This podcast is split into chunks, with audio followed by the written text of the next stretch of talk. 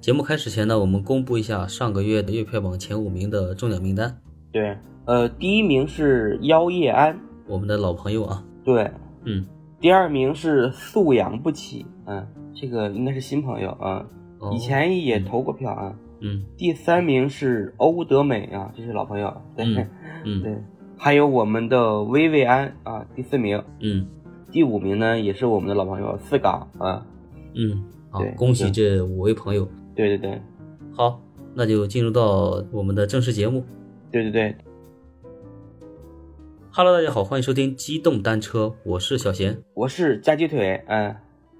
上个月呢，我们确实更新的比较少啊， 在这个假期节前，我们本来想要更新几期的，结果呃一直时间不凑巧，我们双方都不在上海，这个也没法凑到一起进行录音，所以说一直耽搁了。本来原计划是把那个中秋节的节目当天更新，也没来得及，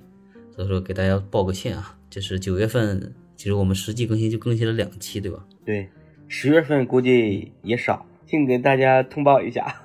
通知一下，嗯，因为确实是我们故事的这个来源也有点少了嗯，包括故事的一些质量了，可能也会相较于之前吧，没有那么那么好。因为我们一直苦于找不到很好的游戏，所以说呃很好的这个故事，所以说就也没给大家经常性的进行这个录播。嗯，对，预计十一月份以后吧，十一月份开始应该会好很多，嗯。嗯，是的，呃，然后的话，我们的中雪糕的活动啊，再跟大家说一下，就是十月份大家继续投票啊，继续支持我们。我们十月份还会送一次雪糕。从十一月份开始，我们送什么，我跟小贤这边还在定啊。等定好了之后，我们会通知大家。反正大家还是要继续给我们投票啊，嗯，请继续支持我们。对，支持我们。那我们就开始故事吧啊。嗯，好的，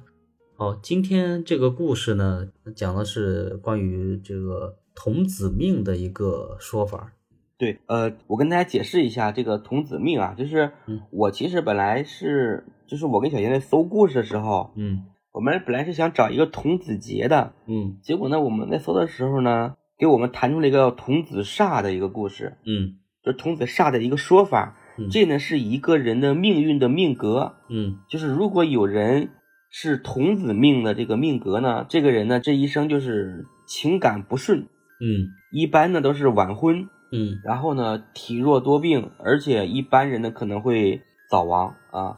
他可能就是在三十左右岁，这个人可能就就要去世了。那这也嗯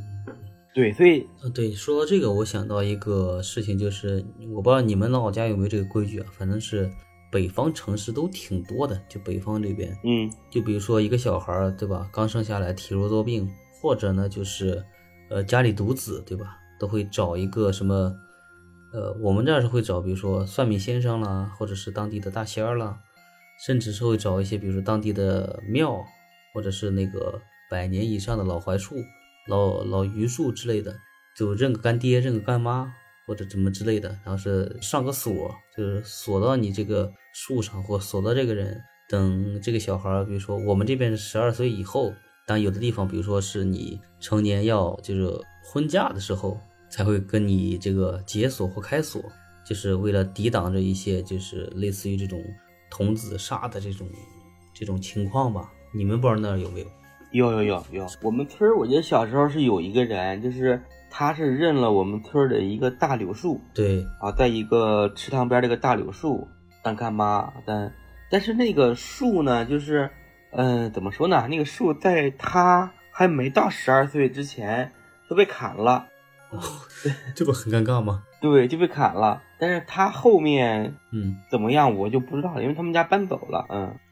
因为呃，你们那儿也是十二岁以后解锁是吧？开锁是吧？反正就是说他在就是应该跟这个呃大柳树解锁的时候，反正没有到，树没了嗯。对，树没了，然后他也搬走了。对，后面我就不知道了。嗯，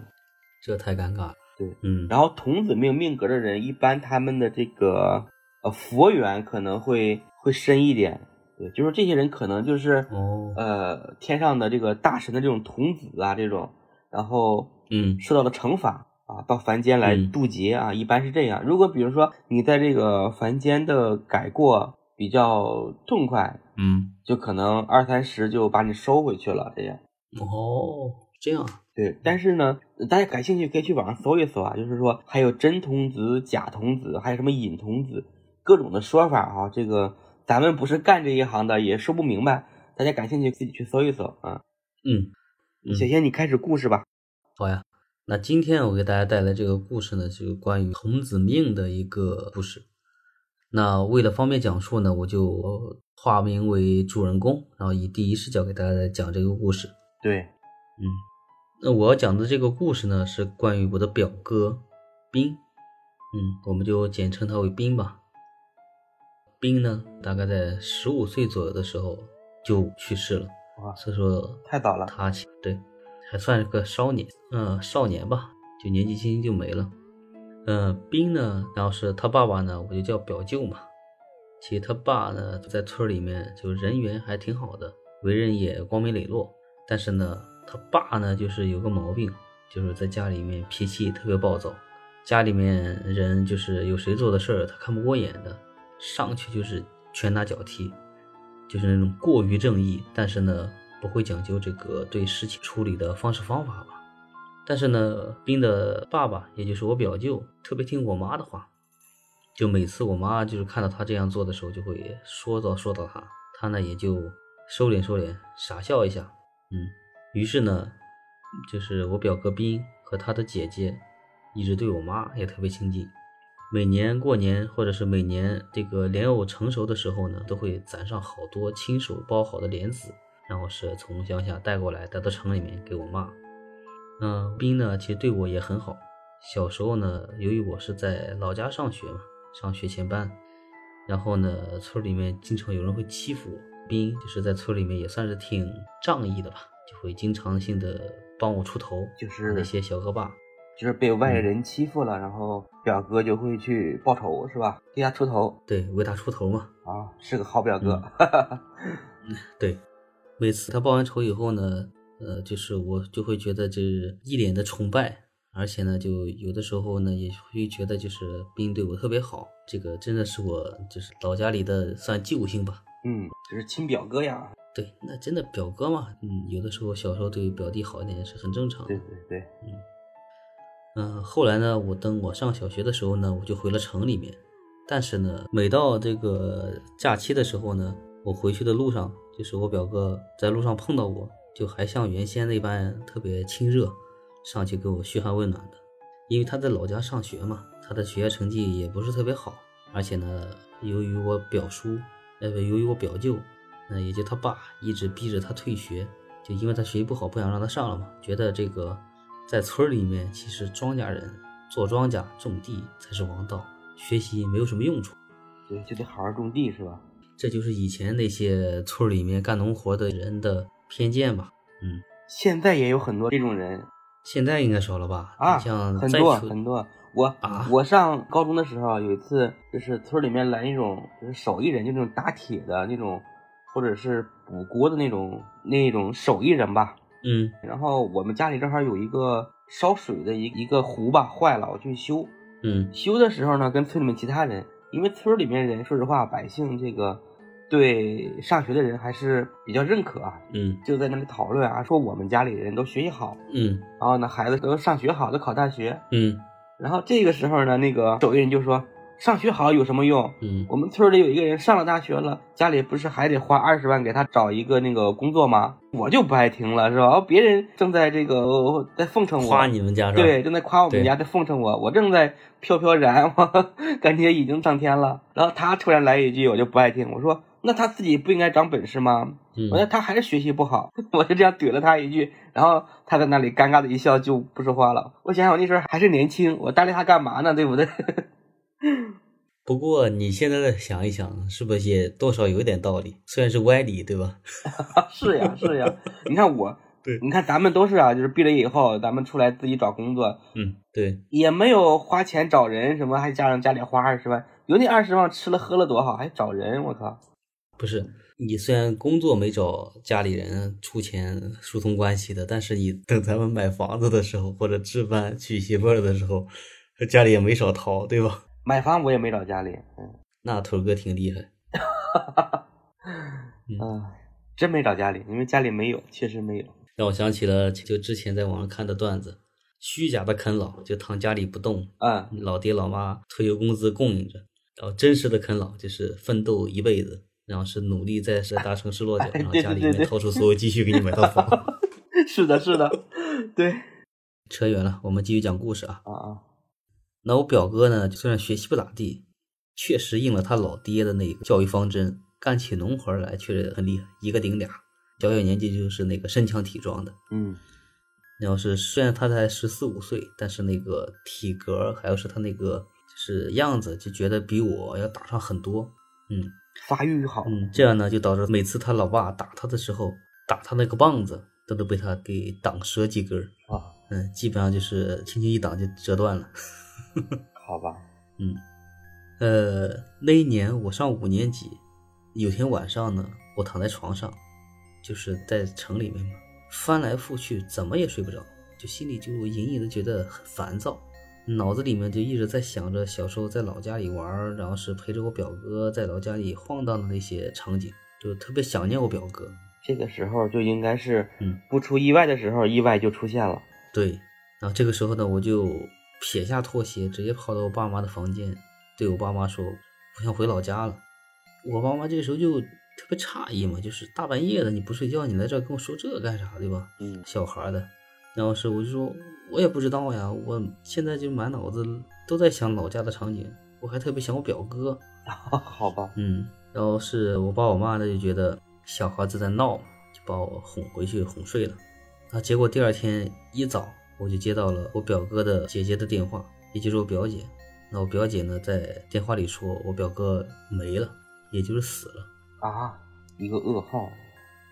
就是也很奇怪，因为如果说表哥给我托梦，对吧？那我起码还是睡着的，我能在梦里面就是看到。我就是那天晚上睡不着，翻来覆去一直在想，就冥冥之中觉得这个事情就很诡异，而且很很神奇。嗯，也没被托梦，就是一直在想这个事情。结果第二天确实家里就出事情了。好吧，呃，电话里面呢，表姐就说，呃，我表哥昨天一夜就没回家。嗯，早上呢，我表舅舅勃然大怒嘛，因为我表哥有点倔，然后是怕他是不是晚上出去哪疯跑没回来。但是呢，仔细想想，我表哥倔是倔了点儿，但他从来不敢在我表舅的面前太造次，而且呢，也不敢整宿整宿都不回家。然后呢，我表舅呢就跟就是我表舅妈就发脾气，嗯，说这个村里人都通知干活了，然后是呃也找不到这个我表哥，就特别生气。结果呢，村里面就是在地头干活的人就就有人跑到那个表舅家，通知表舅说那个我表哥死在了这个稻田河沟里面。就这个晴天霹雳的消息啊，让全家人就感觉痛不欲生，确实是那个像平地惊雷一样，嗯，让整个家里就呃无法接受这个噩耗吧。说到这儿呢，就是因为这个事情很蹊跷，因为河沟的水也很浅，怎么会把孩子淹死呢？而且呢，尸体就倒在这个稻田边上，对，就是没有任何的痕迹显示出来是发生什么重大意外，然后是让我表哥倒到农田里死了。而且以我的经验啊，嗯这种村儿里面的孩子嗯身强力壮又学习不好的时候，嗯通常嗯，对吧，这个上树游泳都是一把好手。对，所以说就很蹊跷。对嗯，这个事情呢，就牵扯到头一天发生的事情，啊就我表哥死的那个当天。啊，因为早上一大早呢，就是我表舅让我表哥去干活，嗯然后干活的时候，我表哥把钥匙给搞丢了，家里的钥匙。嗯然后是我表舅就是很生气，就把我表哥打一顿嘛，啊，就把他赶出门，让他去找钥匙。然后是我表舅呢，就一直觉得是因为那天让他去找钥匙，孩子找不到，就是一时想不开，是寻短见了。哦，嗯，但寻短见的话就，你想栽到河沟里死，它也不太正常，对吧？对对对，嗯，我是表舅妈，当我们回家看的时候，感觉整个人就像老了好几十岁一样，啊，头上的白头发就清晰可见。这种打击，说实话，哪个母亲能够接受啊，是吧？对呀、平日里呢，就是之前我认识的我表舅妈，就是任劳任怨的，一点怨言都没有。但这次呢，她就把所有的怨气全部发在了我表舅身上，觉得就是因为我表舅那天责骂我表哥，让我表哥出去找钥匙，才让我表哥发生了这样的事情。嗯，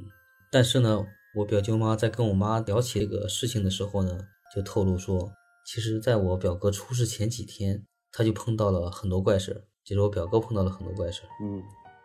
说就是有一天下午，我表哥放完牛以后呢，他想趁着那个天还有些亮，就想赶牛往回走嘛。因为家里头那头老黄牛其实一直是家里耕地的这个主力干将，对，而且呢，以前的黄牛其实是家里重要的生产工具嘛，家里面也当宝贝一样供着，对，就是基本上是牛只要出去必须得有人陪着嘛。嗯然后那天就是半下午的时候，这个牛就是被我表哥牵出去遛完以后往回走，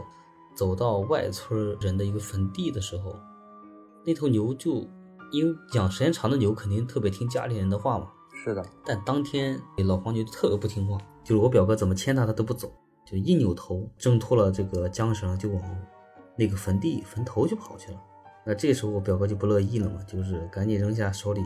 就是割草的笼子，就赶紧去地里面就牵牛。那等他追上牛的时候，发现呢牛就正滴在这个坟头，就一个坟头上，在啃坟头的一个青草。但当时那个季节，还是当时那个环境呢，就很不对头。那个季节虽然说是草木也非常旺盛，但是呢，他明显看到这周边这一片地啊，包括这个坟头，都有就是那个土地翻新的这个痕迹，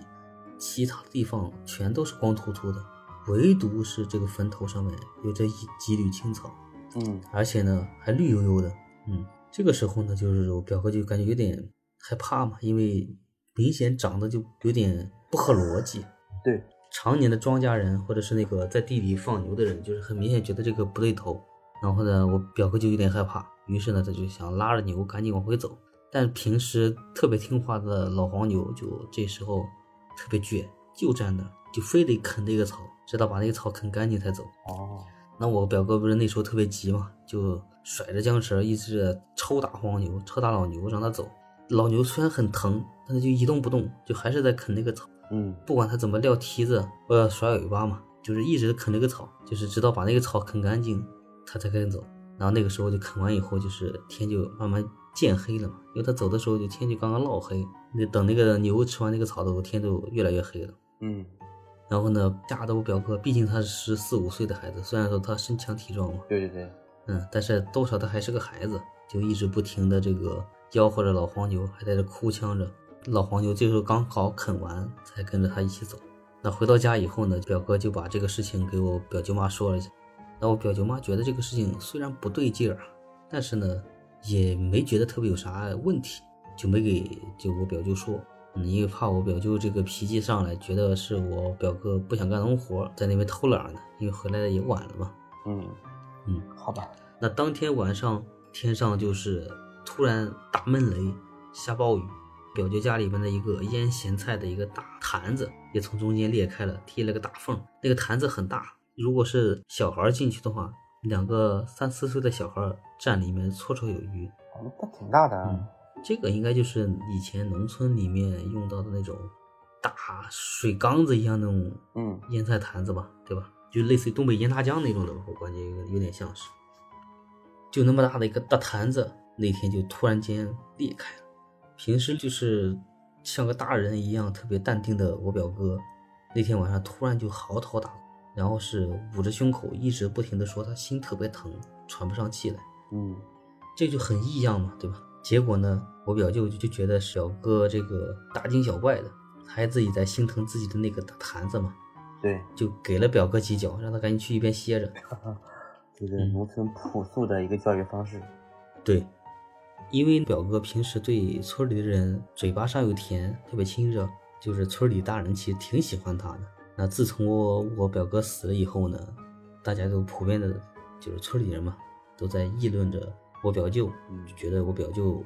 在我表哥生前对我表哥特别不好，觉得是我表舅把我表哥给害死的嘛，就这种流言蜚语之类的。由于这个我表哥死前这些种种异样嘛，表舅妈就找了个村里的算卦先生问问问，问问我表哥到底是因为啥死的，因为确实在河沟里很蹊跷。那找了找去呢，就找到了邻村的一个呃算是老的老瞎子算卦先生吧。嗯嗯，那个老瞎子呢就算了算，说我表哥呢，其实他这个命呢，就是个童子命。嗯所谓童子命呢，就是没办法长成人，长不大。嗯，长不大啊。对，嗯，其实那天老黄牛去坟地里面啃青草的时候呢，他其实啃的并不是青草，那个其实是一个，嗯，怎么说呢，就是老天爷收我表哥的一个征兆吧，哦，就是幻化成一个东西吸引我表哥过去，但是呢，不知道为什么就是幻化成一个青草了，然后是让老黄牛给吃掉了。那老黄牛给吃掉以后呢，就相当于帮我表哥挡了这一关。嗯但其实表哥是童子命，所以说怎么地他都活不大。啊，所以当天晚上就是又狂风暴雨、打闷雷。其实那个就算命先生说，当天晚上那个大水缸子裂开的那一瞬间，表哥的魂儿呢就已经被收走了。哦，所以说他早晚都不行，早晚都活不了。好吧，那出了这个事儿以后呢，我对老家的这个感情呢，也就慢慢的没有那么深厚了。而且有的时候，我觉得回老家的时候，就隐隐约约的觉得有点害怕。哦啊，嗯，无因济为事对，总是能回想起来我表哥带我在那边玩的种种场景。还是比较怀念表嗯哥是吧？对，嗯嗯，就是最诡异的是，我们老家房子后面呢，其实空地上有一棵柿子树，其实树皮上呢就是沟沟壑壑的，有很多的这种树洞、有树眼儿。之前呢，有一年，这个我表哥还带我抓过一只天牛，把那个天牛塞到了那个树皮里面的一个窟窿眼儿里面，然后是对我说：“先放这里，明天你过来看，它还在这里。”怎么可能？这其实是逗我玩儿的。对，第二天我跑过去以后，就是确实里面啥没有，那个天牛给跑了。但是呢，当我每次在路过那个柿子树的时候，回想起来这一幕，再看到那个柿子树上的一些窟窿眼儿，我总觉得如果我要贴进去往窟窿眼儿里面看，就能看到我表哥。嗯，想想就是还有点挺瘆人的。哦，是啊，嗯，你这故事就结束了是吧？对，那故事讲到这儿就算是结束了。好吧，嗯。哎，人嘛还是得好好活着呀。其实这跟好好活着也没啥关系，就怎么说呢，就 对，看那个抖音上经常播一些郭德纲讲的一些话嘛，对，然后有一句话我记得特别清楚，叫什么？嗯，叫命运天注定啊，半点不由人。嗯对，所以说还是拐回一点点正能量，对 吧？我们之前有同学说我们这个故事讲到下面就戛然而止，那我们就增加一些正能量的故事和正能量的一些总结结尾。对，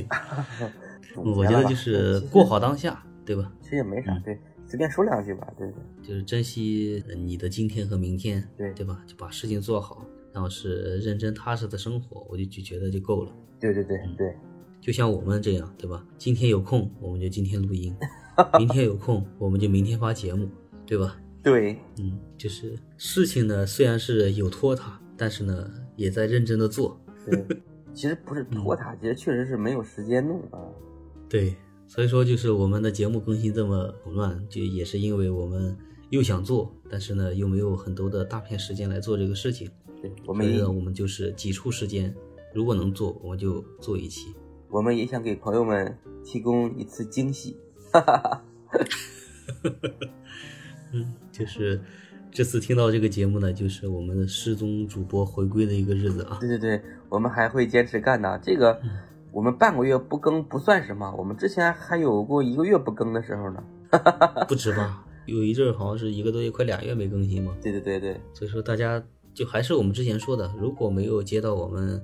停播的正式通知，我们是不会停播的 啊。是的，是的，嗯，行吧，大家继续支持我们。就但凡我们不做了，对，就如果真的我们不做了，我们真的会给我们的听友就通知嗯说我们不做了。对，会有个正式通知，嗯，嗯那行吧，那故事就就先到这里吧啊，嗯，行，好嘞，好好，拜拜。嗯，拜拜。